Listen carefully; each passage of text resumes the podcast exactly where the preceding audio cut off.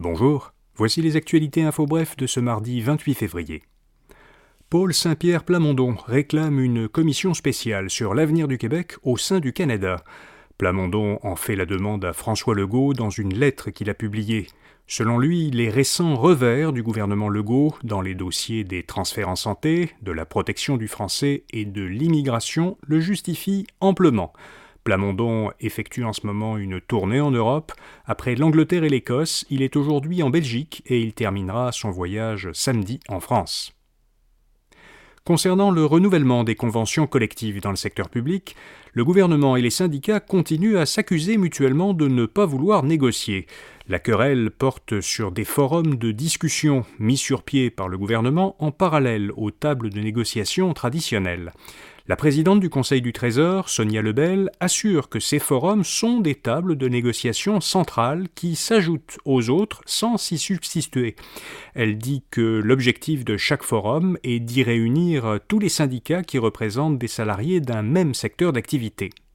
Mais l'ensemble des syndicats qui représentent les employés du secteur public refusent de participer à ces forums.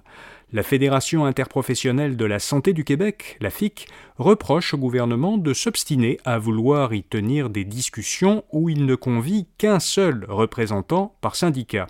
En effet, à la table de négociation traditionnelle, le comité de négociation de la FIC est normalement composé de sept professionnels en soins, de deux co-responsables politiques et de plusieurs conseillères syndicales.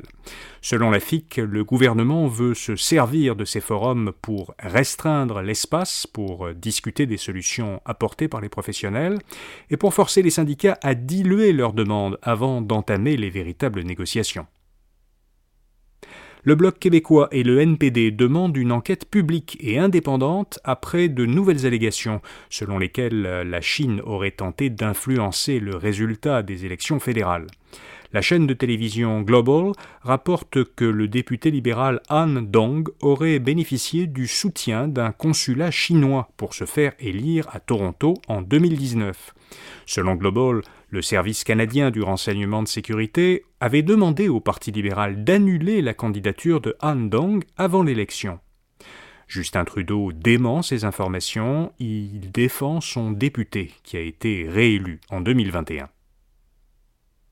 Ottawa interdit TikTok sur les téléphones des fonctionnaires fédéraux.